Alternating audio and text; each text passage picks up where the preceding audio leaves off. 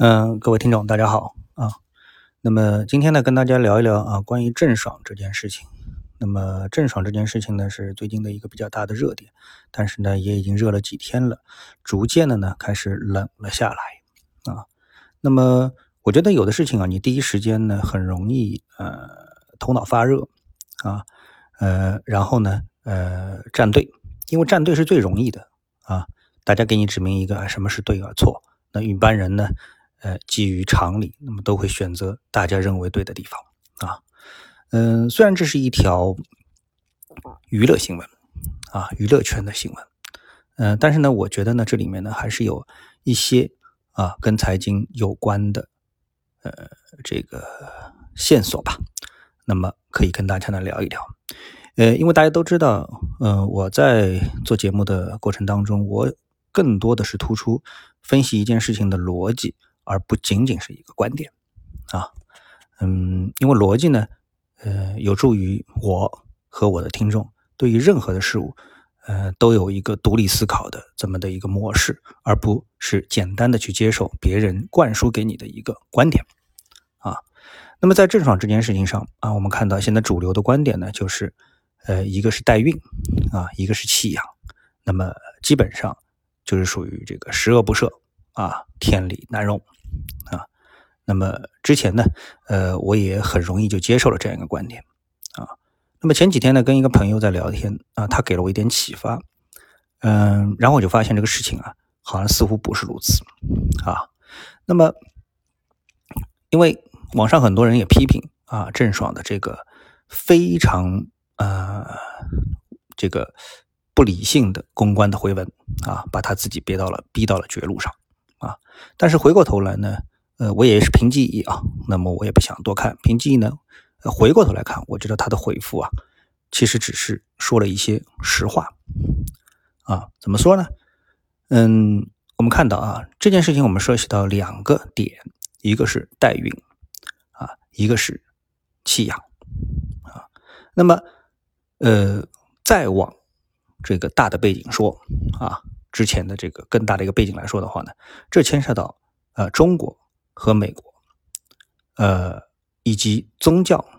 啊这个不同的背景之下，我们对于堕胎这个概念啊一个完全不同的定义啊。那么我们都知道，在海外啊，比如美国啊，它有一个反有一个堕胎法，就是一直有人啊这个申请。堕胎合法，那么也就意味着在长期以来，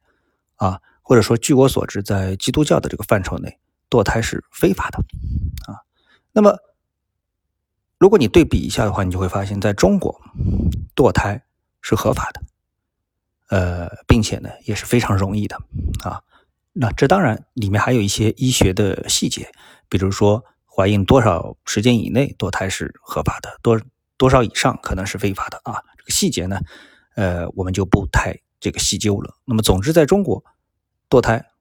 基本上就是一个合法并且非常容易得到的事情。而在美国啊，或者说在某些呃宗教的这个定义之下，呃，堕胎是犯罪啊。那么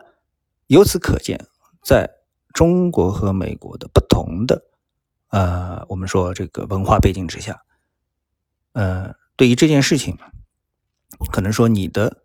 这个出发点就是完全不同的啊。一个是冲着犯罪去的，一个呢是觉得，哎，这不是一件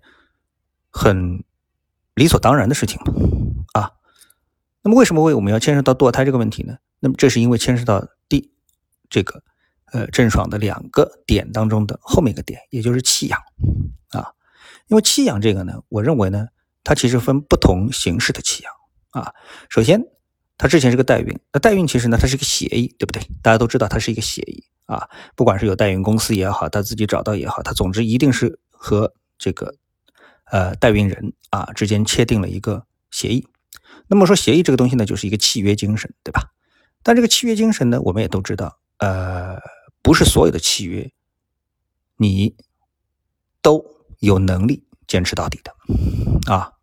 呃，比如说，呃，你一开始把自己孩子送到一个非常好的私立学校，啊，或者是幼儿园，呃，每个月可能啊，这个学费一万两万啊，这个在一线城市已经不是一件非常呃稀奇的事情了，对不对啊？呃，那么你之所以支付得起这样的一个费用，是因为你当时的收入条件是能够支撑的啊。但是呢，随着时间的推移，比如说一年两年之后，哎，呃，你的收入出现了问题，滑坡了，大幅滑坡啊，比如说公司经营出现了问题等等之类的，你没有能力再继续抚养你这个孩子啊，或者说是支持你这个孩子继续去上最好的学校，那你必须得降档啊。那这是不是一种契约精神的呃这个改变呢？啊，或者说是违背呢？啊，当然这样的例子非常多啊，那不一定我们说把每一种例子都要涵盖进去。那么弃养本身呢，它就代表了一种，即它代孕的时候啊，呃，它的这个当时的一个情况啊，包括婚姻状况，包括男女之间的啊这样的一个呃感情的问题。那么以及到了弃养的时候啊，他们说，哎，这个我们的夫妻关系已经不存在了，那么这个孩子我们是不是还要啊？以及如果解除这样的一个契约关系，我们给代孕人什么样的补偿啊？等等。那么这个呢，本身呢，呃，可以说，即使在美国的法律当中啊，我们说更多的牵涉到的是美国的法律。那么你直接违反这个契约精神，当然由法律来处罚你。如果说你以相应的补偿来解决这样的一个合同，那可能呢就不会受法律的制裁，对不对？啊，但是把一个私德放到了一个公德上面去给大家审判，那么这就是社会舆论所起到的一个作用。但是社会舆论呢，呃，由于呢中美之间这个在文化背景上处于一个呃相当大的啊，我们都知道，在过去的这个几件事件当中啊，我们跟特朗普政府之间出现的这样的一些矛盾，那么一定程度上也是我们之间文化的一种冲突，对不对？所以在不同的文化背景下面对一件事情进行评判，这本身。呃，观点就可能会出现非常多的不同啊，所以呢，这个弃养这个词啊，这个听上去是很有问题，但实际上它在实际操作过程当中是不是很夸张、很离谱？那么我觉得呢，这里面呢，哎，就牵涉到了啊，这个我们对呃这个孩子的一个就是一个生命啊的一个呃一个一个一个尊重啊，所以呢，在这一点上面，我们可以看到基督教。尊重生命，可以说它是从你怀胎开始啊，怀孕开始就尊重。而呢，在我们的呃这个呃约定俗成当中呢，呃，在怀孕部分当中，我们其实不是太尊重啊，非常不尊重这样的一个婴儿。我们知道我们的呃计划生育的这样的一个政策啊，生育政策是有非常大的一个变化的啊。从一开始是光荣妈妈，然后到计划生育，到现在鼓励二胎、鼓励多胎啊，在这个。变化过程当中，实际上很多人，我相信，啊，这个体会不到我们对，呃，这个处于胎儿状态的生命的一种尊重啊。那么以郑爽的这样的一个年龄，在这样的一个社会背景下面，他自己本身可能也是一个独生子女等等之类的啊。那么，嗯，包括更容易接触到我们社会当中的这个堕胎的容易啊，以及它的合法性啊。所以呢，嗯，以中国的这个我们说正常的啊，我们说我们平时能看到的，其实我是说从堕胎的层面上来说，我并不认为，呃，郑爽他会认为他自己做了非常十恶不赦的事情啊。好，那说到这里呢，我相信大家已经明白我的意思了啊。一个是文化背景的不同，一个是我们的这个生育制度啊，生育的这个法律的这个不同。等等，所以呢，呃，每个人处于这样一个位置上面啊，他所做出自己的判断，其实是有它的延续性的啊，或者是结论呢？我认为，呃，郑爽所做的这样的一些事情，基于他和一个男人啊这样的一个呃过程，他们的感情的过程，导致呢形成了一个呃这个代孕的一个事件，然后呢感情破裂之后呢，又出现了弃养的一种选择。那这个本来呢，应该是两个人之间，在一个法律框架下面，啊，法律框架下面应该去解决的问题，而对他们进行道德审判，呃，我觉得呢，这个没有到十恶不赦的程度啊。当然，每个人都有自己的观点，我在这里呢，只是想跟大家从逻辑的角度提供一个思路，供大家参考啊。